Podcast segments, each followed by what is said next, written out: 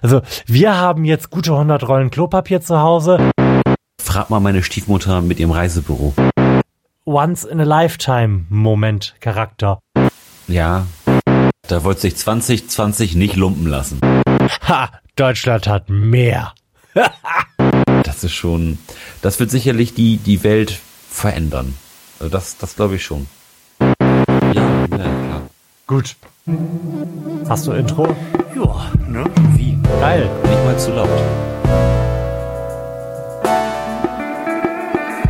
Ja, gewaltig.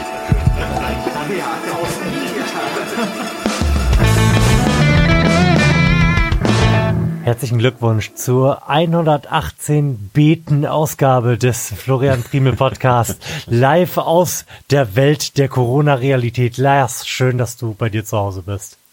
Ja, Florian, und auch schön, dass du bei dir zu Hause bist. Ich freue mich sehr, dass wir uns nicht sehen. Ja, Angela Merkel hat ja gestern quasi persönlich bei uns angeklopft und bekannt gegeben, dass man seine Sozialkontakte jetzt doch bitte auf das nötige Minimum beschränken sollte. Und wir haben uns gedacht, dass wir uns da insbesondere, da du ja auch sehr engen Kontakt mit Personen der Hochrisikogruppe alt hast, ähm, da wirklich auch ein bisschen einschränken wollen, ne? Darum bist ja. du jetzt quasi bei mir als Sir Rauschebart auf den Kopfhörern. Denn aus irgendeinem Grund hat Lars, Besserung. ja, Lars es hat irgendwie nicht auf die Kette gekriegt, ähm, ein rauschfreies Signal hier rüber zu schicken. Vermutlich werdet ihr, liebe Hörer, da nicht so richtig viel von mitbekommen, da ich heute Nacht noch alles daran setzen werde, das da irgendwie rauszuvisieren aus der Aufnahme. Aber jetzt für die Live-Situation klingt es halt die ganze Zeit als, weiß ich auch nicht, würde Lars halt neben so einer U-Bahn sitzen. Ist aber auch okay. Ich schäme mich sehr. Ja, ich habe es gerade schon gesagt. Also ich wollte jetzt eigentlich nicht so im engeren Sinne eine Sondersendung zum Thema Corona machen. Aber ich glaube, wenn wir einfach so ein bisschen über das sprechen, was uns gerade bewegt, kommen wir, glaube ich, nicht daran vorbei, den größeren Teil dieser Sendung mit dem Thema Corona zu bestreiten, oder? Wie ist bei dir so? Dein, deine ist ja- Involviertheit.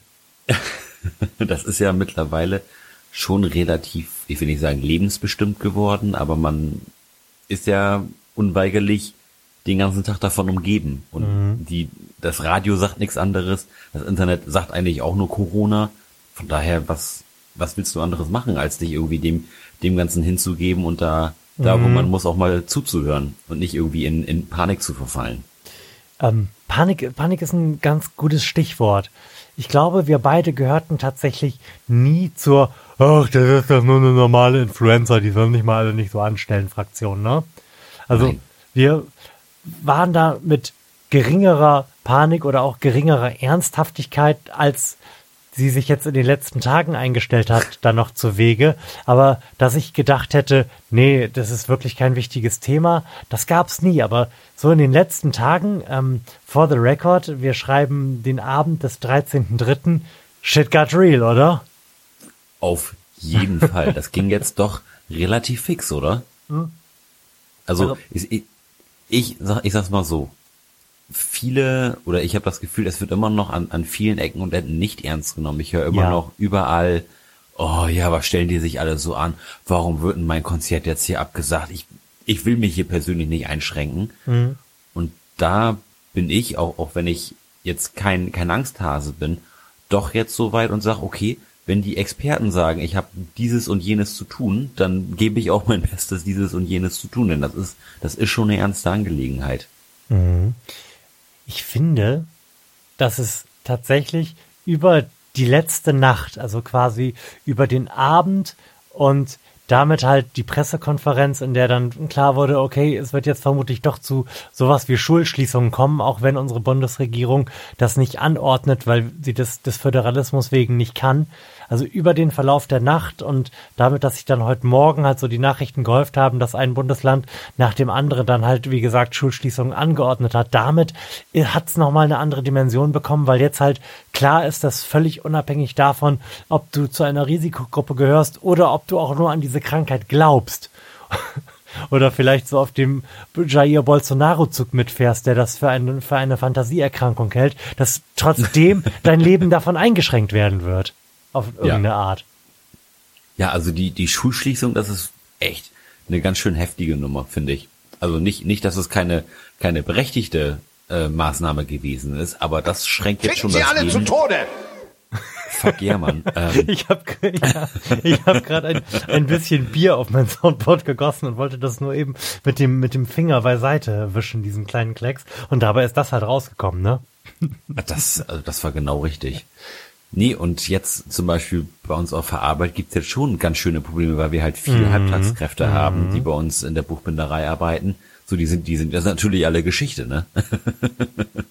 Genau, da, da würde ich gerne gleich nochmal so ein bisschen expliziter und vielleicht auch tiefer drauf eingehen. Ich habe ja überlegt, wa was wir jetzt noch aus dem Thema Corona rausholen können, nachdem der große Hänsel und Bremen Podcast ja vor zwei Tagen die epische Corona-Sondersendung mit unter Zuhilfenahme von Corona-Bier gemacht hat und sich dabei schon gefragt hat, ob das jetzt das richtige Maß an Humor ist, was sie da an den Tag legen und Ja. da schon festgestellt haben, dass man da eigentlich nur Fehler bei machen kann, ne? Ja, wir, wir könnten natürlich jetzt die, die großen anderen Krankheiten mit C aufzählen. Chlamydien, Cholera, Okay, damit ist dieser Block dann auch beendet. chronische Bronchitis. ähm, ja, aber Schulschli so Schulschließungen und zwar so langsam in quasi ganz Europa. Allgemein Schulschließungen über den längeren Zeitraum erinnere ich nicht in meiner Lebensspanne. Du? Nee. Nee, also, also so extrem. Ich, ich erinnere mich mal, dass es irgendwann mal so eine relativ harte Grippewelle bei, bei uns gab. Da muss ich so irgendwie in der achten, neunten Klasse gewesen sein. Da ist bei uns mal tatsächlich irgendwie zwei, drei Tage die Schule ausgefallen. Aber jetzt Aber jeden halt, weil, weil, weil das so viele Lehrer zerrissen hat und halt Mhm. die Schüler sich halt auch alle gegenseitig angepingpongt haben. Aber nichts, was so, was in der Art flächendeckend gewesen wäre. Das ist tatsächlich eine komplett neue Dimension, die Mhm. ich mir so auch persönlich nicht vorstellen kann. Ich meine, als Schüler, die freuen sich wahrscheinlich jetzt erstmal. ja vermutlich. Außer man hat man hat halt irgendwie Abi, Ab- Abi-Prüfung Ja. zu schreiben und kann, kann halt seine Vorbereitungskurse da irgendwie nicht mehr wahrnehmen. Aber auch dafür werden sich Lösungen finden. Ansonsten werden vermutlich einfach nur diverse Fortnite-Server zusammenbrechen, nehme ich an. Aber tatsächlich, also wie gesagt, erinnere ich das auch nicht. Also nicht so lange. Wir reden jetzt hier von drei Wochen und dann kommen noch die Osterferien drauf. Und vor allem auch natürlich nicht so flächendeckend. Ganz Deutschland, wenn man jetzt von Berlin mal absieht, aber die ziehen dann vermutlich auch irgendwie in den nächsten Tagen nach. Ich nehme mal an, dass die das übers Wochenende, die Nachzügler das übers Wochenende verkünden werden. Ähm, Ja. Und natürlich auch ganz Europa. Also das hat tatsächlich so ein Once-in-a-Lifetime-Moment-Charakter. Also wie wir ja irgendwie die gesamten letzten Jahre durch schon gedacht haben, immer mit steigender Tendenz. Boah, das war aber ein krasses Jahr, Alter.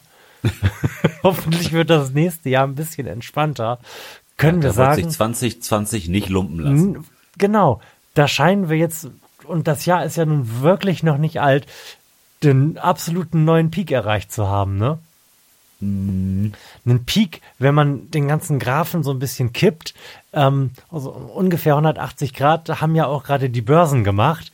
Und ich habe gestern schon, schon kurz mit meiner Frau darüber geredet, ob wir jetzt so viel Eier in der Hose haben sollten, einfach mal einen ordentlichen Kredit aufzunehmen und dick in einen ETF in den DAX einzusteigen oder so.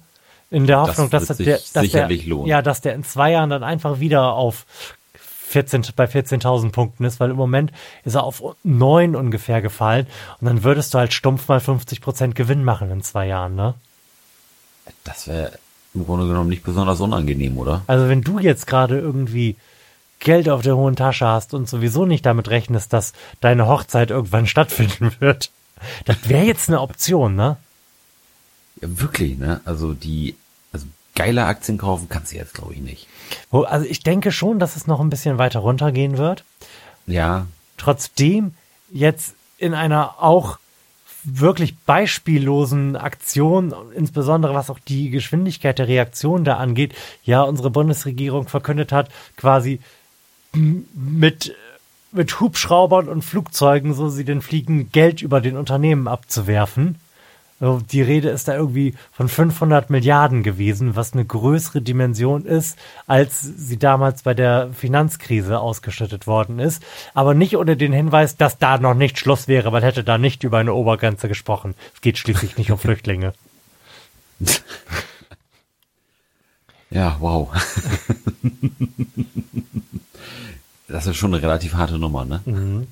Also ich, ich habe mich mit den, mit den wirtschaftlichen Folgen jetzt noch gar nicht so in Tiefe befasst. Klar, irgendwie, dass, wenn du jetzt ein Messebauer bist, nicht die Zeit deines Lebens hast, ist klar. Dasselbe gilt natürlich für alle Art von Veranstaltern oder auch Leuten, die Veranstaltungen geben wollen, also Künstlern. Ähm, Fluggesellschaften fallen mir spontan ein, aber oh. weiterführende Gedanken dazu, welche Branchen da jetzt demnächst über, über die Mauer springen und nicht wieder aufstehen, habe ich mir noch nicht gemacht. Du? Oh, frag mal meine Stiefmutter mit ihrem Reisebüro. die hat richtig die Fresse dick. Ich meine, da kam ja jetzt in den letzten Jahren wirklich mhm. eins nach dem anderen. Erst hier Eurowings, dann Thomas Cook, dann jetzt Corona. Also gebeutelter kann eine Branche eigentlich nicht sein. Mhm. Das stimmt natürlich, insbesondere wo jetzt ja auch die Hälfte der Länder Europas quasi die Grenzen dicht gemacht hat, ne? Ja, ja, das ist. Äh, also innereuropäisches Reisen hat sich jetzt erstmal.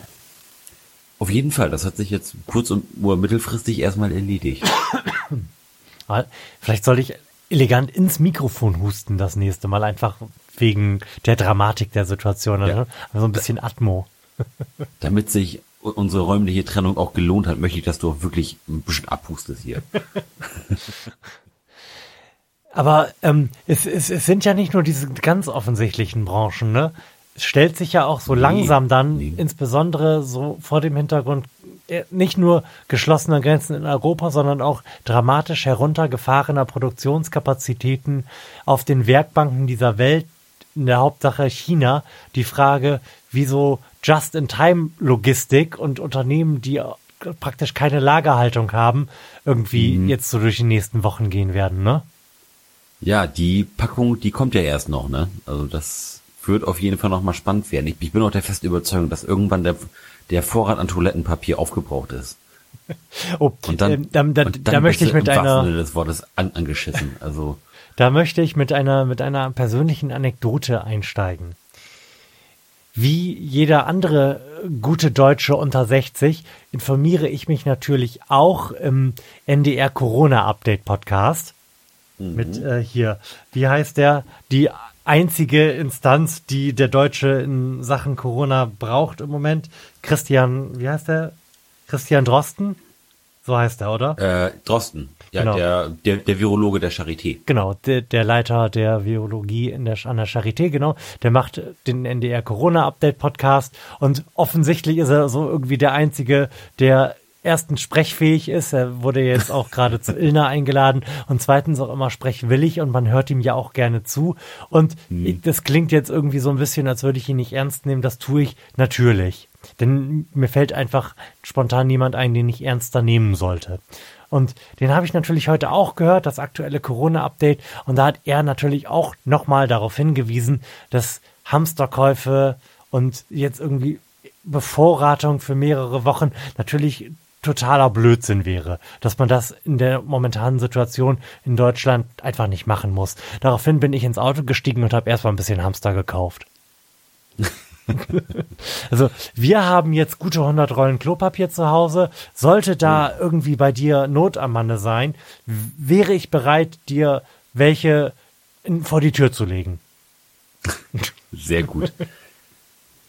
nee, aber. Ja, also auch, äh, auch, auch die Nudelregale sind ja auch wie, wie leergefegt, zumindest bei meinem Aldi gewesen. Also ich war, ich war heute im Kaufland und im Edeka und mhm. im Kaufland war eigentlich alles wie immer.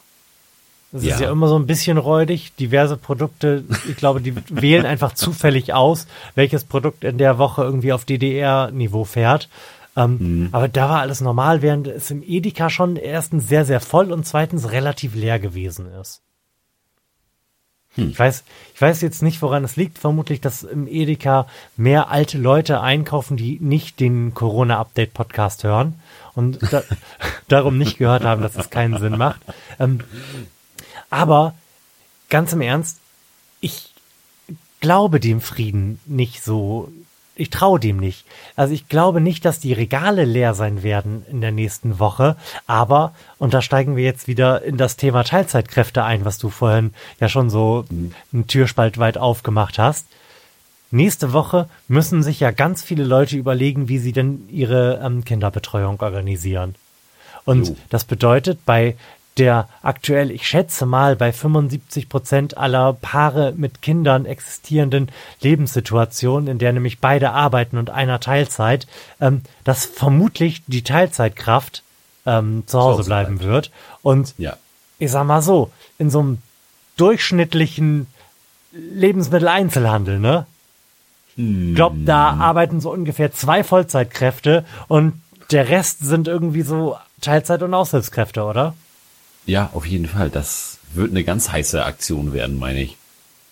So, das also ist das ich, ich, ich habe jetzt von, von, von einem Arbeitskollegen, dessen Frau ist Lehrerin.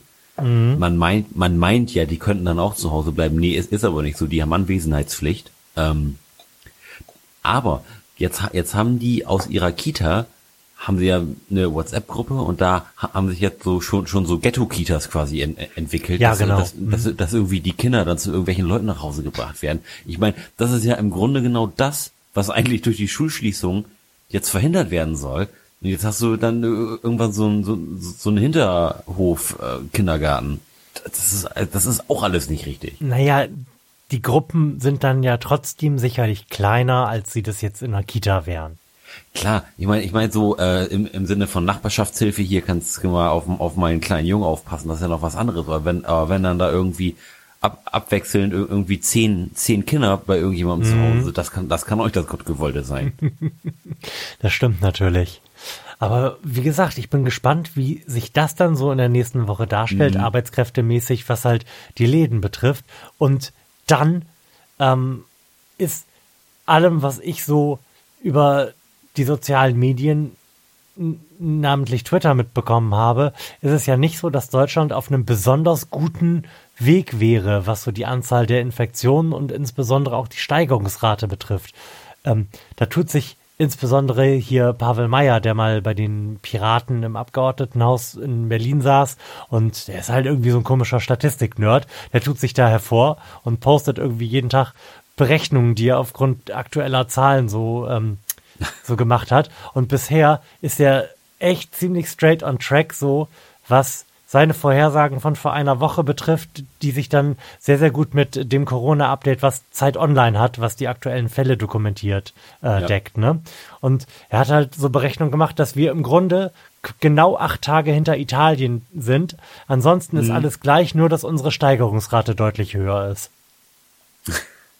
Und, ja. und Italien hat halt quasi das gesamte öffentliche Leben eingestellt und das betrifft halt auch den Einzelhandel, außer Lebensmittelgeschäfte, aber in die lassen sie halt immer nur eine bestimmte Anzahl Personen rein, dass so durch den ganzen Laden irgendwie so zehn Leute schwirren, dass die sich auf gar keinen Fall näher als zwei Meter kommen. Und hm. ich habe ganz, ganz, ganz wenig Lust, dann in einer Woche dazustehen und mit einer Einjährigen an der Hand in einer Schlange vor so einem Laden, das wird ja auch nicht passieren, das wird, da wird man sicherlich irgendwie dann auch separiert werden. Also ich habe auch keine Lust, mit einer Einjährigen an der Hand separiert zu werden, um dann noch Kartoffeln kaufen zu müssen. ja, und darum ist auf jeden Fall eine, eine dystopische Vorstellung, finde ich. Und vor, vor dem Hintergrund dieser zwei Überlegungen habe ich mir dann heute gedacht, ach Christoph, weißt du, ich mache mir jetzt nochmal deinen Podcast auf die Ohren und Hamster kaufen büschen.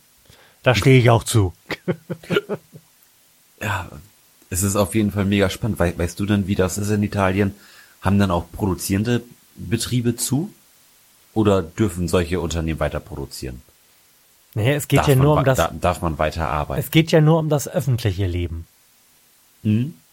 Klar, das, Firmen, das, so das, sie das, denn aufrechterhalten können, dürfen natürlich weitermachen. Ja, aber so, so Betriebe wie Bäckereien oder ähm, Bars, die, die, die haben alle, alle zu, die Leute bleiben zu Hause.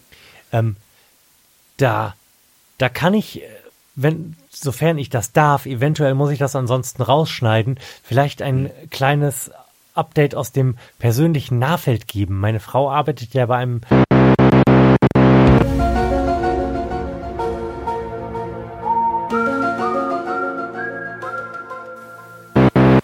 Okay. Aha. Weil ja auch die, die, also die Lebensmittelversorgung muss ja sichergestellt werden. Und ich sprach das vorhin an, wir haben ja quasi bei keinem Unternehmen mehr irgendwie eine vernünftige Lagerhaltung.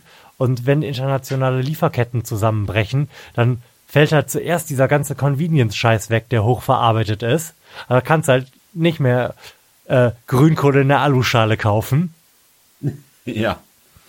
Und dann muss dann halt stärker irgendwie auf Grundnahrungsmittel gehen. Und darum denke ich, dass gerade solche Betriebe, also gerade auch Bäckereien, da weiß ich es jetzt halt, wie gesagt, irgendwie persönlich, dann auf jeden Fall noch am Start sein werden. Das ist ja schon mal was. Aber, aber das ist krass. Habt ihr in deiner Firma irgendwie einen Schlachtplan ersonnen für den Fall der Fälle und für den ja jetzt quasi mit Ankündigung eintretenden Fall, dass alle Teilzeitkräfte irgendwie erstmal wegfallen?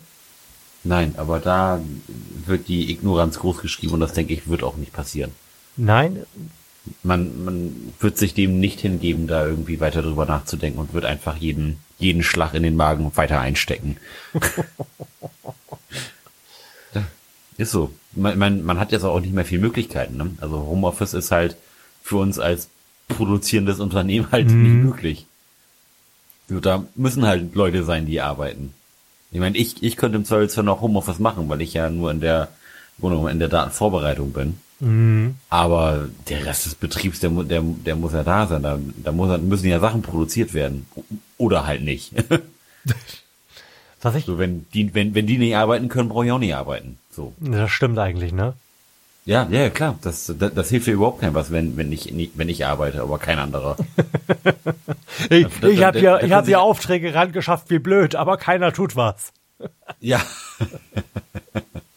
Ich habe jetzt hier 94 Jobs in die Druckvorstufe gegeben, aber nichts passiert. Tja, bitter. Ganz bitter. Aber mit, mit was für einem Arbeitsalltag rechnest du denn dann ab Montag? Oh, we wenig zu tun. Ich meine, es, mhm. es, es, hat sich schon angekündigt, dadurch, dass ja so viele, so viele Messen auch abgesagt wurden und wir halt Stimmt. viel, ähm, viel auch Sachen für Messen drucken, so Kataloge für Unternehmen.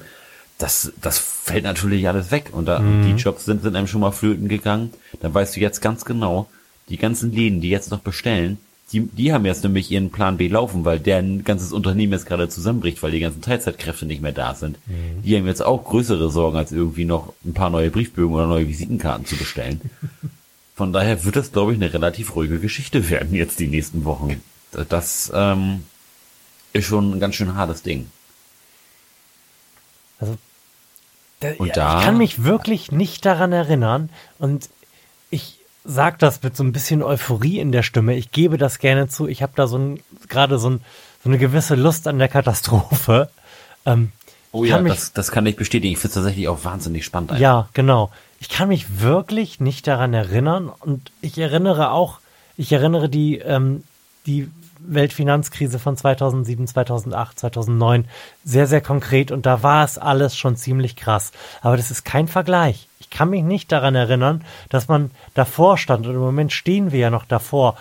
Ein Wochenende quasi noch als Puffer bis zum, bis zum Niemandsland der fehlenden Teilzeitkräfte, das uns da ab nächster Woche erwartet. Man steht da jetzt so vor und ich kann mich nicht erinnern, dass es schon mal so schlimm war. Nee, also zumindest so in der Erwartung. Ja, das ist das ist jetzt schon eine ganz besondere Ausnahmesituation. Dass so wirklich ein Land so so lahmgelegt ist, dass wann hätte das sonst mal stattfinden können? Und es ist ja nicht nur ein Land, es ist ja nicht nur ein Kontinent. Es ist eine Welt. es ist eine ein, Welt. Ein, ein, Planet. Es ist ja. ein ganzer Planet lahmgelegt. Und das ist, glaube ich, wirklich neu. Ja. Die Finanzkrise ja. war auch ziemlich global, aber da war Asien zumindest, ich sag mal so zu 70 Prozent raus. Mhm. Und die, die Einschnitte jetzt sind wirklich irgendwie global und sie werden auch, glaube ich, tiefer sein, als wir sie damals bei der Finanzkrise erlebt haben. Das ist wirklich so ein heftiger Once-in-a-Lifetime-Moment. Wobei, ich, Ho hoffentlich ist es ein Once Genau, genau, das wollte ich gerade sagen. Vorhin hat es hier zwischenzeitlich wahnsinnig geregnet kurz und gehagelt. Und dann hatte Ja. ich die Überlegung, was denn jetzt wäre, wenn in dieser Situation, wo sowieso die Hälfte der Arbeitskräfte, die wir normalerweise so brauchen würden, um den Laden am Laufen zu halten, nicht da ist, was wäre denn, wenn in dieser Situation noch eine ordentliche Flut dazu kommen würde? Oh fuck yeah. Das ist dann halt Katastrophenpotenzierung in Zeiten des Klimawandels. Es, Mhm. es wird alles ganz lustig. Hm. Was, worüber ich noch mal ganz, ganz kurz sprechen wollte, ist eine Überlegung, die ich hatte, als ich dann das erste Mal gehört habe, dass ja jetzt dann auch so für den Ausfall der, der Kitas natürlich so eine Notfallversorgung aufrechterhalten werden muss für tatsächlich jetzt viral wichtige, für systemrelevante Für, für Feuer, Feuerwehrmänner. ja, nee, eben, eben für, für systemrelevante, ausnahmsweise mal nicht in Banken beschäftigte Mitarbeiter, sondern halt so für medizinisches Personal. Die, Ich die das muss ja, Feuerwehrmänner gesagt, Ja. die muss es doch auch geben. Ja. Krankenpfleger, Ja. Polizisten. genau. Also, dass es für die dann auf jeden Fall eine Art von Notversorgung geben soll. Das wird zumindest in Bremen, da habe ich davon gehört, so organisiert, dass die am Montag, die, die Kita-Leute gehen halt einfach mal hin und gucken, wer so kommt. Und es sind halt nur, es ist halt, sind halt die dazu aufgerufen, die sich als medizinisch wichtiges Personal oder auch als- ansonsten, wie du gerade sagtest, systemrelevantes Personal begreifen, dass die dann dahin kommen. Man weiß jetzt nicht, wieso dann der Bedarf sein wird. Aber dann guckt man mal. Und da ist mir dann aufgefallen, das könnte jetzt nochmal ganz, ganz interessanterweise so ein bisschen das ähm, Bedeutungsverhältnis von Jobs und Geschlechtern kippen. Weil ja gerade auch so im Pflegebereich sind ja schlicht und ergreifend deutlich mehr Frauen und auch deutlich mehr Menschen, also Frauen in Teilzeit angestellt, als Männer in Vollzeit. Ja. Und d- dann wird es jetzt zu überlegen geben, so auf individueller Ebene, weil auf gesellschaftlicher ist es klar, hm, Schatz, sag mal, solltest nicht vielleicht du, der in einem Betrieb arbeitet, der nutzlose Schrauben herstellt, zu Hause bleiben und ich sollte zu meinem Teilzeitjob in der Klinik gehen? Wäre das vielleicht Ja. eine Idee? Diese Überlegungen werden jetzt sicherlich getroffen werden müssen. Und also ich war ganz stolz, dass ich darauf gekommen bin, dass man das überlegen könnte. Und das bedeutet aber, nehme ich jetzt einfach mal an, dass der Großteil der Bevölkerung bisher noch nicht auf diesen Gedanken gekommen ist. Und darum frage ich mich, warum das nicht mal kommuniziert wird. Dass das eine Idee sein könnte, dass vielleicht einfach mal der Gutverdiener, der in der Autobranche arbeitet, die im Moment echt kein Mensch braucht, zu Hause bleibt und auf das Kind aufpasst. Ich glaube, oh, das ist ein Gedanke, den die Leute dann auch für sich dann zu Hause sicherlich treffen müssen oder oder, oder den, den Gedanken haben müssen. Aber da da ist sicherlich auch von von Berufswegen her die natürlich, dass dass die Krankenschwester sagt, ich ich muss jetzt hin. Also das kann ich mir schon gut vorstellen. Ja, ich Die, bin, die, die, bin das, gespannt. das ist ja wirklich, das ist ja wirklich ein Beruf von Leuten, die ihren Beruf wirklich hochhalten und, und, und die den gerne machen, weil, weil du es sonst auch einfach nicht aushältst. ja, das, das ist ja so. Also ich kenne ich kenn einige Krankenschwestern und die brennen alle wirklich für ihren Beruf. Ich kenne keinen, die sagt, ach ja, ist halt ein Job. So, also das ist halt dann, glaube ich, schon wirklich eine Berufung für die meisten. Also ich bin super, super gespannt und ich kann das natürlich aus der wahn, wahnwitzig privilegierten Situation sagen, Oh, ja. die wir gerade hier Bin fahren. ich neidisch. Ich, ich bin sehr neidisch auf dich. Nee, das, die, das ist jetzt in mehrfacher Hinsicht einfach eine krass privilegierte Position, in der wir hier als Familie sind, dass einfach einer zu Hause ist, nämlich ich, und ähm, von der anderen mit Informationen aus der realen Welt versorgt wird. So first, first-hand Information aus dem Gesundheitssystem. Ähm, aber ich kann mir das jetzt so suffisant von der Seitenlinie aus angucken und ich bin super, super gespannt, in was für einer Welt wir Montag aufwachen werden.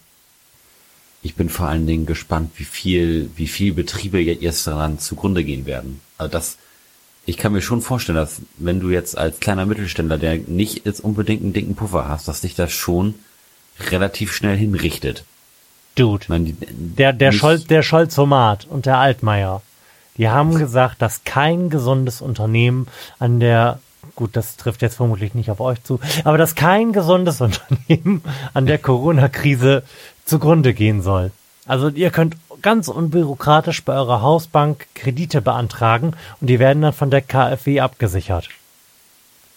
Ja. In unbegrenzter Höhe. Eine Billion Euro. Es, ich glaube, ähm. es wird teurer.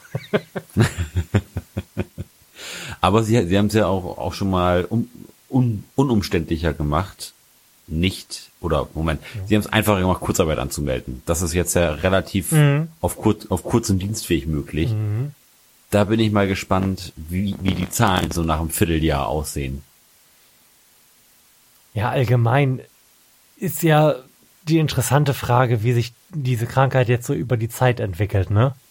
Mhm. Ich glaube, so drei Wochen lang kann man das mal machen. Einfach die Schulen ja. geschlossen zu haben und irgendwie das öffentliche Leben so ein bisschen runterzufahren. Aber alles, was darüber hinausgeht, das wird dann, das hat dann ja auch so auf das Leben der Menschen dann so starke Auswirkungen und dann richtet man sich ja auch irgendwie darin ein, ne? Ich könnte mir durchaus vorstellen, dass so der ein oder andere feststellt, oh, eigentlich, eigentlich geht das. So, eigentlich bin ich gerne hier zu Hause bei meinem Kind und wir kommen auch so einigermaßen um die, um die Runden. Wir mussten uns jetzt quasi einschränken, weil wir diese krasse Notsituation haben, aber eigentlich geht's. Ich, ich könnte mir durchaus vorstellen, dass diese, diese Krise so ein bisschen als Katalysator wirkt, der das verfickte Ende des scheiß Neoliberalismus herbeiführt. Genau den Gedanken hat, hatte ich heute tatsächlich auf der Arbeit. Ich habe mir so vorgestellt, oh, wenn es bei uns vielleicht Kurzarbeit gibt, weil wir nicht so viel zu tun haben. Und wenn ich dann nur noch vier Tage die Woche arbeite. was, was ist denn, wenn ich das geil finde? Ja. Weißt du? Also ich kann jetzt ja so aus persönlicher Erfahrung sagen, dass das schon nicht verkehrt ist, auch nicht in der Arbeit mhm. zu sein, ne? Ja, das, das kann ich mir sehr gut vorstellen. Wo, wobei, wobei, ich, ich habe was vergessen. Ganz am Anfang der Sendung. Ich wollte eigentlich sagen, dass es, glaube ich, die Hörer so langsam nervt und vermutlich auch dich, wenn ich am Anfang jeder Sendung sage, wie scheiße müde ich schon wieder bin. Darum wollte ich eigentlich jetzt immer einen Podcast starten mit einer Nummer und ich sage jetzt einfach, wie wach ich heute bin. Zwei. Zwei von zehn. okay. Du, du schläfst also nicht. Nee, also ich habe seit drei Wochen Husten und die, die Minimaus, keine Ahnung, was die genau hat, aber die schläft auch seit ungefähr zwei Wochen selbst für unsere Verhältnisse katastrophal und hat jetzt in den letzten Tagen auch noch Husten und Schnupfen dazu bekommen. Hm.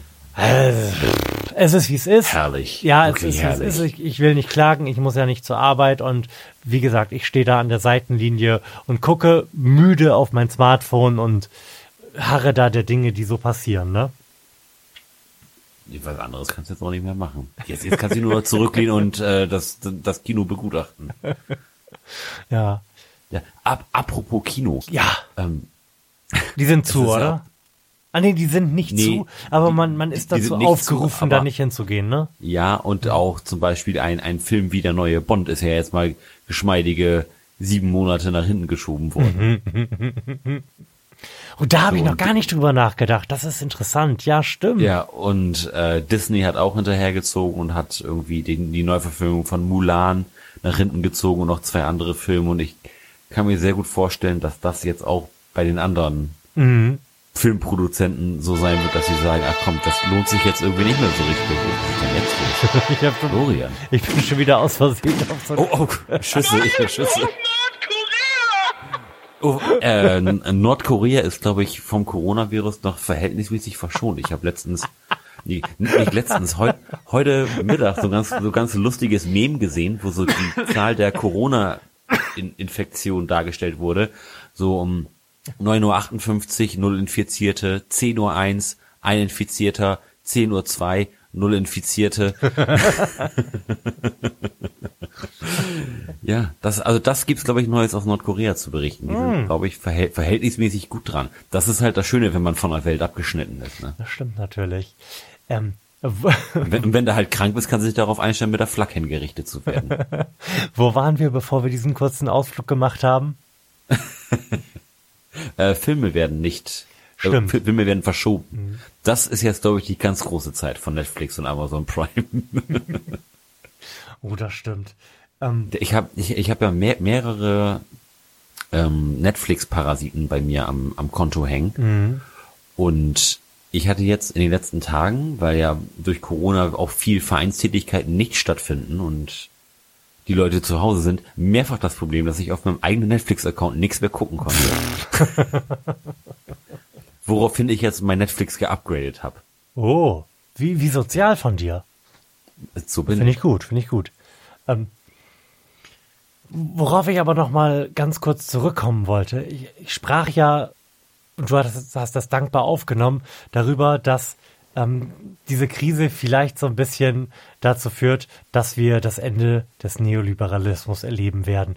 Ich sage das so als quasi feststehenden Begriff, weil und da muss ich eine, einen kleinen Plug hier machen. Ich empfehle den Podcast Die 29er, der jetzt, man kann sich denken, worum es da ungefähr geht, der jetzt in die dritte Episode in diesem Jahr geht. Ähm, und da greifen sie so ein bisschen unter, unterreportete Themen auf oder unterreportete äh, Dinge, die aber wichtig gewesen sind, so in den Monaten dieser beginnenden 29er Jahre. Und haben da so einen Blick drauf geworfen, was so die neue EU-Kommission so macht und was Christine Lagarde als neue EZB-Chefin so am Start hat und haben da so dieses, so ein Gefühl dafür entwickelt, dass diese Sache mit dem Green New Deal oder im, im, im Europäischen heißt der ja nur Green Deal, tatsächlich irgendwie was sein könnte, was diese Wachstumsideologie, die ja irgendwie schon seit Jahren nicht mehr so richtig funktioniert. Ich meine, wir haben Null- und Negativzinsen und trotzdem kommt die ganze Geschichte nicht aus dem Quark, dass das was ist, was vielleicht tatsächlich diese, diesen neoliberalen mehr, schneller, höher, weiter Wachstumsbullshit beerben könnte. Eine gute Möglichkeit. Und, und vielleicht bringt Corona das einfach alles ein bisschen schneller an den Start, als man sich das so vorher gedacht hätte. Weil Ich- es, ich- es ist ja immer so, dass in so Krisen Dinge sichtbar werden, die vorher schon im Arsch gewesen sind, aber Mhm. die trotzdem, trotzdem einfach immer noch so funktioniert haben. Weil der, Und das, ja, sprich, Ähm, um, um jetzt mal das, das Thema so, so ein bisschen Richtung, Richtung einer Wahl zu lenken, habe ich auch das Gefühl, dass das jetzt auch für die amerikanische Präsidentenwahl durchaus ein, relativ dickes Ding ist. Denn da fällt jetzt nämlich auf, dass alles oder alle Probleme, die die Amerikaner jetzt gerade haben mit ihrer Gesundheitsversorgung, dass, dass die Corona-Tests jetzt doch nicht übernommen werden und, und was macht man, wenn man sein Kind betreuen muss und hast du nicht gesehen, Pa- paid sick leave und hast du nicht gesehen, dass das alles Probleme wären, die halt ein Kandidat wie zum Beispiel Bernie Sanders schon, schon gelöst hätte oder, oder die auch demokratische ähm, Kandidaten gelöst hätten. Und jetzt stehen sie da mit den Republikanern, die alle, alles machen, nur nicht die Probleme des kleinen Mannes lösen. Ich glaube, das hat jetzt den Demokraten relativ gut ins Spiel gepasst. Also als kleine Verschwörungstheorie, ich weiß ja nicht, wie viel denn die Präsidentschaft wert ist, ne? Äh, Ganz offensichtlich ist denen rein gar nichts wert. Denn ansonsten würden sie nicht den Senilen, Oh, also wirklich ich hab- Senilen, Ich habe Ja. so ein geiles Video gesehen von Joe Biden, wie seine komplette Senilität und sein geistiger Verfall in 6 Minuten 39 dargestellt wurde. Es war wirklich ein Fest. Der redet ja teilweise Dünnschiss, wo du wirklich nicht weißt, was, was Ja. er jetzt gerade ausdrücken wollte. Oder, oder was, was, was erzählt der alte Mann da, der aussieht Ja. wie aus dem Schwarz-Weiß-Fernseher? Also ganz offensichtlich ist den Demokraten die Präsidentschaft rein gar nichts wert, denn Joe Biden wird von Donald Trump innerhalb von vier Sekunden auf jeder Bühne komplett zerfickt. Ja, und das muss schon was heißen, wenn Donald Trump irgendjemanden zerfickt. Nee, das sehe ich nicht so. Der funktioniert ja in so einem Format. Aber ich denke, dass Bernie Sanders da sehr, sehr gut äh, gegen hätte halten können, während ich Joe Biden noch, noch nicht mal zutraue, gegen eine Eiswaffel irgendwas gegenzuhalten. da, das Ding ist ja zum Glück noch nicht gelaufen. Ne? Also das, das muss man ja sagen, es, es ist immer noch eine, eine ganze Menge an, Ja, an ja. Delegierten offen. Ja, und es jetzt gibt ja noch eine- glaube es ich, dies, dieses Wochenende. Genau, am Sonntag gibt es noch, eine Debatte. Am Jo, Sonntag gibt es oh- noch eine. Ohne, ohne Publikum. Und das ist nämlich auch mega geil, dass diese Dynamik fehlt und man zu Hause sitzt und nicht au automatisch durch ein Billiolen einer Antwort das Gefühl suggeriert bekommt, dass das jetzt eine mega geile Antwort gewesen ist, sondern im Zweifelsfall mal eben selber drüber nachdenken muss. Das wird Bernie Sanders auf jeden Fall in die Karten spielen. Und, und, und wenn er schlau ist, beleidigt er den senilen Joe Biden wegen seiner Senilität. Jein. Ähm, ich wollte eben, als du angesetzt hast zu dem Thema, sagen, lass uns das auch nach hinten schieben, weil das noch so ein Block wäre, über den ich eh reden wollte. Aber wir sind jetzt schon mittendrin und darum machen wir es. Also, das, was du gerade gesagt hast, dass Bernie anfangen wird, äh, my good friend Joe zu beleidigen wegen seiner Senilität, wird nicht passieren. Also, Nein, nicht, nicht, nicht, nicht in dem Ausmaß, aber ich, ich, kann, ich kann mir schon vorstellen, dass da ähm, die gesundheitliche Eignung durchaus an irgendeinem Punkt in Frage gestellt wird. Das aber, aber nicht von Bernie vorstellen. Sanders. Das, das wird er nicht tun. Nee, aber nein, aber das wird, das wird als Frage auftauchen.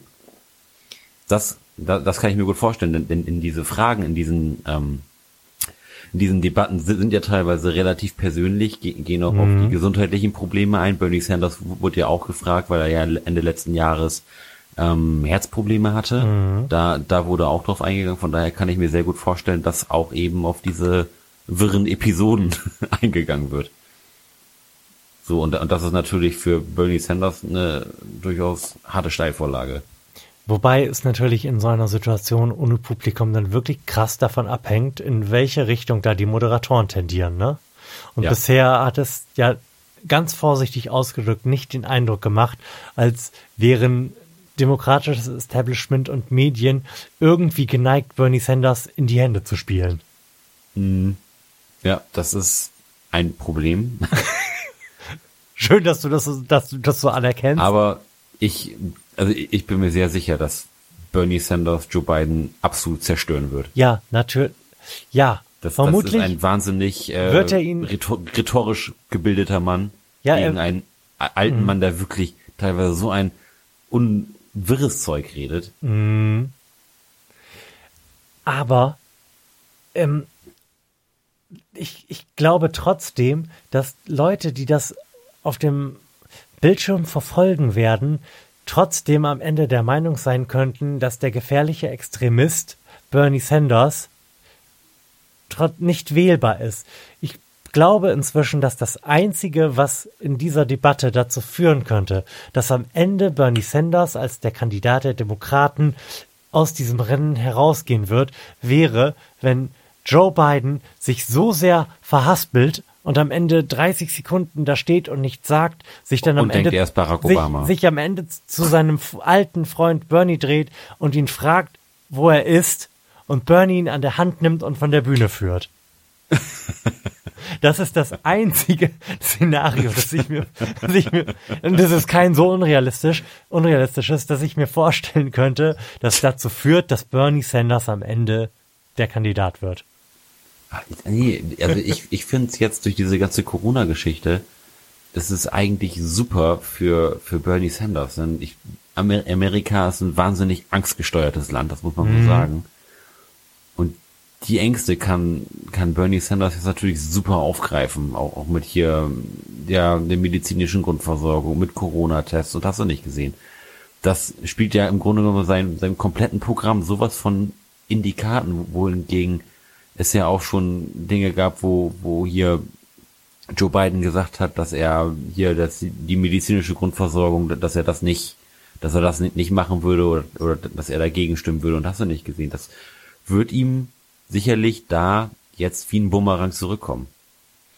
Ja gut, das stimmt natürlich. Krankenversicherung also sein- ist ja nach Electability das, das- das Nummer eins jetzt- Thema. Ja, und das ist jetzt ja, glaube ich, gerade wahnsinnig hoch im Kurs, wo, wo diese Pandemie um, um die Welt geht. Das ist schon jetzt ein ziemlich harter USP für Bernie Sanders. Und, und es scheint ja wirklich so zu sein, dass die USA da noch krasser versagen als, keine Ahnung, Nordkorea. Weil, weil der Anerkennung, dass Corona ein Problem sein könnte und natürlich dann am Ende des Tages auch bei der Bekämpfung. Du hast es ja vorhin schon gesagt, dass irgendwie, dass man sich nicht kostenlos auf Corona testen lassen kann, sondern sich dafür in- du dafür in Unkosten stürzen musst, die irgendwie bei äh, 1300 Dollar oder sowas liegen. Und, und das können sich die allermeisten nicht leisten. Genau. Und also diese, diese ganze Corona-Geschichte, die zeitigt ja auch wirklich, wirklich kurzweilige Momente. Ich habe das ja vorhin ganz kurz angerissen. Jair Bolsonaro, der äh, rechtsradikale Arschlochpräsident von Brasilien, hat ja vor drei Tagen noch von sich ge gegeben, dass Corona für ihn eine, eine Fantasie wäre. Und jetzt ist er positiv auf Corona getestet worden. Wohlgemerkt ein paar Tage nachdem er mit Donald Trump zusammengetroffen ist. Jener Donald Trump hat vor kurzem ähm, veranlasst, dass alle Gespräche, die zwischen ihm, dem Weißen Haus und der CDC, also der ähm, Gesundheitsbehörde der USA, geführt worden sind im Vorfeld und im Rahmen der Corona-Bekämpfung als Top Secret eingestuft werden. also er kann sich da nicht so richtig mit Ruhm bekleckert haben. Und weißt du, wer Jack Ma ist? Nein. Jack Ma ist der Gründer von Alibaba. Diesem, ah, jenem. Ja, ja, dem Online-Versand. Jenem enorm riesigen Online-Versand aus China, der, der reichste Mann Chinas. Und Jack Ma hat ähm, die USA und Donald Trump gerade hart gedemütigt, indem er angekündigt hat, irgendwie eine Million Schnelltests oder so darüber zu schicken, was das Doppelte ähm, an Menge ist, die die USA bisher bereitgestellt haben in der in der Kürze der Zeit. Er so er als Privatperson wohlgemerkt. Ja, es muss sich ja auch mal jemand darum kümmern. wo, wo wir gerade jetzt, wo wir jetzt gerade sprechen, ist in diesem Moment in Amerika der Notstand ausgerufen worden. Der nationale Notstand. Seriously? Ja. 50 Milliarden US-Dollar für Bekämpfung der Pandemie. Ha! Deutschland hat mehr. es sollen 500.000 Testkits ab Montag bereitstehen, die teilweise in Drive-in-Testzentren, bei deren Verdachtsfälle das Auto nicht verlassen müssen. So, und bislang, oh, halt ich fest, ey, wurden erst 14.000 Amerikaner auf das Virus getestet. Das ist jetzt eher so mittelfiel, würde ich sagen. alter Falter. Das ist schon, das ist schon heavy, ja, aber, aber cool, dass sie jetzt mhm. gesagt haben, wir machen es. Die Demokraten haben ja da jetzt schon lange dran gebettelt, ja. dass, dass in der Richtung was getan wird. Gut, das kann sich Trump jetzt natürlich wieder schön auf seine Fahne schreiben. Gut, aber da sind wir uns einig und ich glaube, da wird auch der Durchschnittsamerikaner geneigt sein, unserem kleinen Podcast zuzustimmen. Too little, too late. So ist es. Ja, aber äh, spannend auf jeden Fall. Also ich ich muss mich weiß, wirklich weiß, disziplinieren, weißt du, nicht den ganzen Tag am Smartphone zu hängen, sondern mich auch ab und zu mal um mein Kind zu kümmern, ne? weißt, weißt, weißt du, was, was ganz witzig ist? Ich habe auch vieles, vieles im Moment. unabhängig von von diesem Coronavirus nach einem neuen Buch gesucht, was was ich lesen kann. Mein Lieblingsautor ist Stephen King. Mhm. Und dann bin ich jetzt schon jahrelang um The Stand herumgeschlichen und habe mir jetzt das Hörbuch davon geklickt mit saftigen 54 Stunden mm. intensivem Hören. Sehr gut. Und da geht es auch um ein Virus, was auch die, ein, ein Grippe-ähnliches Virus, was unterm Strich irgendwie 99 Prozent der Welt ausgelöscht hat. Und da bin ich jetzt auch gerade in den ersten zwei Stunden und da, da werden halt so unterschiedlichste Brandherde in, in Amerika irgendwie gezeigt und, und, und wie schlimm das ist so auch so Patient Zero mäßig, wo dann noch Leute von irgendwelchen Militärbasen flüchten wollten, dann Frau und Kinder irgendwie ein, eingepackt haben und dann ist so ist, ist so ein kleiner Sprung, dann dann fährt irgendwie einer mit einem mit dem Truck durch durch die Prärie, sieht dann ein stehendes Auto guckt da rein und dann, dann sind da drei tote Leute drin. Das ist dann der, der Mann mit seiner Frau und, und, und seinem Kind und dann versucht er die noch rauszuziehen, infiziert sich dann auch noch und, und so weiter und so fort. Dann sieht man halt, wie so eine Infektion quasi einmal so eine komplette Nation unterwandert. Mhm. Das ist echt, echt spannend und passt gerade so, so gut zum Thema, dass ich das momentan auch echt, echt so wegziehe.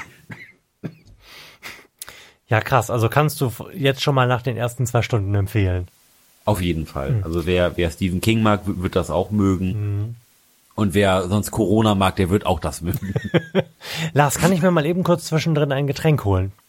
Ich habe ähm, ich, ich hab jetzt gar nicht mehr so unendlich lange Zeit. Oh, wie kommt's? Ähm, ich bin jetzt demnächst noch verabredet zum Daddeln.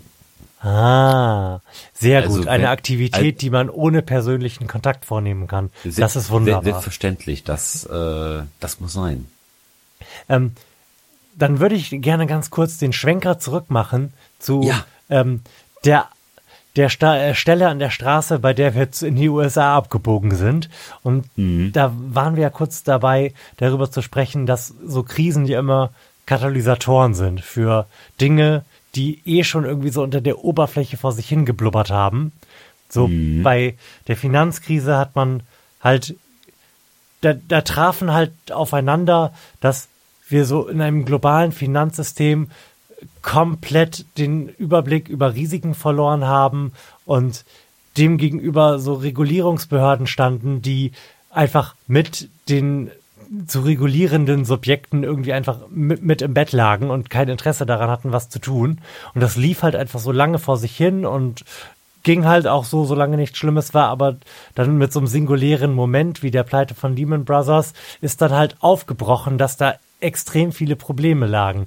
Und ich habe den Eindruck, dass das jetzt wieder so ist. Denn jetzt stellt man halt völlig, also wirklich völlig überrascht fest, dass wir nicht genug Atemschutzmasken, nicht genug Beatmungsgeräte und wenn genug Intensivbetten, dann nicht genug Personal dafür haben. Und irgendwie kataly katalysiert sich jetzt so zusammen, dass so auf der einen Seite das von inzwischen 35 Jahren Neoliberalismus auf Kosten, äh, Kostenoptimierung hin äh, zugeschnittene Gesundheitssysteme und allgemein auch so Gesellschaftssysteme vielleicht nicht optimal darauf vorbereitet sind, mal irgendwie in Zeiten zu kommen, wo man Puffer für irgendwas braucht. Und dem gegenüber stehen so Rentner republikanisch relativ verkrustete Strukturen, in denen man nicht spontan einfach mal eben improvisieren kann. Weißt du, was ich meine? Das sind so Dinge, bei die vorher einfach so trotzdem funktioniert haben. Nicht, weil alles gut war, sondern trotzdem funktioniert haben. So die ganzen Behörden, da wusste man, die sind irgendwie unterbesetzt und vermutlich dauert es jetzt irgendwie drei Monate, bis du deine Steuererklärung zurückbekommst. Und wenn du zufällig in irgendeiner Großstadt, insbesondere in Berlin lebst, dann dauert es vermutlich ungefähr ein halbes Jahr, bis du einen neuen Personalausweis kriegst, weil alle Behörden unterbesetzt sind und die Strukturen so kaputt sind. Und Ja. gleichzeitig lief lief es gerade im Gesundheitssystem einfach ähm, trotzdem, weil sich die Leute wahnsinnig engagiert haben, weil die Leute ähm, Überstunden wie blöd vor sich hingeschoben haben und weil, wie du gesagt hast, irgendwelche Krankenschwestern und viele, die in so Heilberufen tätig sind, das als Berufung und nicht als Beruf begriffen haben. Denn ansonsten wären sie inzwischen in irgendeine sinnlose Firma gegangen, die Schrauben herstellt, weil sie da das Doppelte verdienen würden, ne? Und da kommt jetzt halt dann einfach mal zusammen, dass wenn man 15 Jahre lang irgendwie Krankenhäuser ähm, zusammenlegt, Personal abbaut, kleinen Krankenhäusern ihre Labore ähm, abspenstig macht, weil die sich nicht mehr lohnen und die ganzen Labore irgendwie zentralisiert, dass man dann völlig überraschend einfach mal vier Tage oder fünf Tage braucht, um so einen einfachen Test wie auf, ein, auf so einen Vir auf Virus-Antikörper irgendwie zurückzukriegen, ne? Ich glaube, die, diese ganze Pandemie wird sicherlich aber auch einige schöne Wahrheiten zutage bringen. Zum Beispiel, wenn so das, das Internet jetzt kein, kein Luxus ist, sondern ei- eigentlich was, was, was jedem gehört und, und wo auch jeder kostenlos Zugriff drauf haben sollte. Das, das ist, glaube ich, jetzt momentan ganz, ganz wichtig, gerade wenn es immer weiter in Richtung Isolation geht, ist das ja der einzige Draht nach, nach draußen, abseits vom, vom, vom Fernsehen. Oder auch jetzt zum, zum Thema Homeoffice. Ich glaube, viele Ja. Leute, die jetzt, die, die jetzt gerade im Homeoffice sitzen, werden im Bewerbungsgespräch gehört haben, ah, Homeoffice, also das, das ist in, in ihrem Job ist das eigentlich nicht möglich. Ja. So, und, und jetzt sitzt du zu Hause im Homeoffice in Unterhose und das ist irgendwie doch ganz geil und du kannst auch was reißen.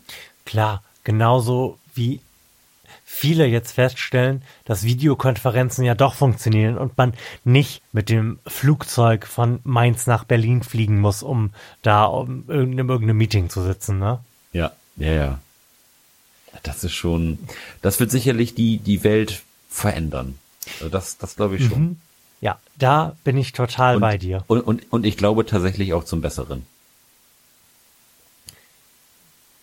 Ich würde sagen, das hängt davon ab, wie es sich am Ende ausgeht, was insbesondere die Anzahl der Toten betrifft. Wenn da am Ende wirklich mal irgendwie stumpf zwei, drei Prozent der Population wegsterben, dann, da musste ich vorhin dran denken, haben wir möglicherweise so einen The Leftovers Moment. Das hast du nie gesehen, oder? Nee. Das ist eine Serie, bei der es darum geht, dass einfach zu irgendeinem Zeitpunkt fünf Prozent der Menschheit verschwinden. Die sind einfach mhm. weg. Man, man erfährt nicht warum und es geht dann darum, wie die Menschheit danach weitermacht. Und ich sag mal so, das ist jetzt nicht so ein erfreuliches Szenario. Also, das will man also nicht haben. Das, nee, das will man nicht haben. Klar, dieses, die sind einfach weg, ist was anderes, als die wurden von einem Virus dahin gerafft. Aber trotzdem könnte ich mir durchaus vorstellen, dass der Einschnitt, den das macht, wenn jeder jemanden kennt, oder zumindest jeder jemanden kennt, der jemanden kennt, der innerhalb dieses Jahres an diesem Ereignis, dieser Krankheit gestorben ist, dass das schon irgendwie so eine Art gesellschaftliche Verletzung mit sich bringt, die wir das letzte Mal bei so einem, bei einem Weltkrieg hatten. Ja, auf jeden Fall. Da, also wenn die, wenn die Ausfälle tatsächlich so hoch sind, dann ist das ja auch was da, wo man wirklich noch in, in 100 Jahren drüber sprechen würde. Das ist, das ist ja, sag ich mal, dann würde dann ja Ausmaße haben wie die Pest oder so, ne? Genau, eben. Oder, oder spanische Grippe oder sowas. Da gibt's ja ein paar Pandemien, die durchaus einen nicht zu unterschätzenden mhm. Prozentsatz der Weltbevölkerung dahin gerafft haben. Tja, aber über die Todesrate von Corona jetzt zu spekulieren, ist, glaube ich, jetzt nicht das, worin dieser Podcast besonders groß ist. Da, dafür gibt es andere. Wir haben ja schon gesagt, dass man den NDR Corona Update Podcast, glaube ich, guten Gewissens hören kann. Und ähm, wer Bock hat auf irgendwelche lustigen mathematischen Formeln und Überlegungen dazu, was es bedeutet, wenn wir jetzt in Deutschland sieben Tote haben und die Todesrate aber nur 0,5 Prozent wäre. Das bedeutet dann nämlich, dass wir irgendwie vor 14 Tagen ja schon ungefähr 800 Erkrankte gehabt haben müssen. Der kann äh, Pavel Meyer, Pavel23 auf Twitter folgen. Da bekommt man lustige Modellrechnungen zu allen möglichen Optionen, die uns noch bevorstehen. Das kann ich sehr empfehlen. Oh oh. Aber du weißt, was ich meine, oder? Die, das ja, einfach sicher, mal so, so reverse zu engineeren. Es gibt jetzt mhm. so viele Tote, von denen wir sicher wissen. Und das bedeutet ja, dass wenn die Todesrate sehr, sehr gering ist, dass wir extrem viel Erkrankte haben müssen. Beziehungsweise gehabt haben müssten. Ja, ich bin, ich bin gespannt. Ich finde den Twitter-Account werde ich mir ja gleich auf jeden Fall auch nochmal zu Gemüte führen. Und also. Dann, und dann mit einem wohligen Unwohlsein mm, einschlafen. Genau. oh, es war ganz lustig, ne? Natascha und ich waren gestern Abend schon relativ Corona-mäßig aufgepumpt, als sich das so mit den Schulschließungen irgendwie herauskristallisiert hat, weil das war ja so der Moment, in dem die Scheiße real wurde. Ähm, mhm. Und wir dachten, wir können überhaupt nicht pennen, aber wir tragen ja auch, wir tragen ja so einen super harten Schlafmangel gerade vor uns her und wir sind trotzdem irgendwie instant eingeschlafen. Also Kleinkind haben hat auch seine guten Momente. Fuck yeah. Sehr also gut. Lars, ich hoffe, du schaffst es jetzt noch rechtzeitig zu deiner Daddel-Verabredung. Was wird Ach, gespielt? Sicherlich. Um, seven Days to Die. gut, das war dann wohl das Wort zu diesem Podcast. Tschüss, mach's gut. Tschüss.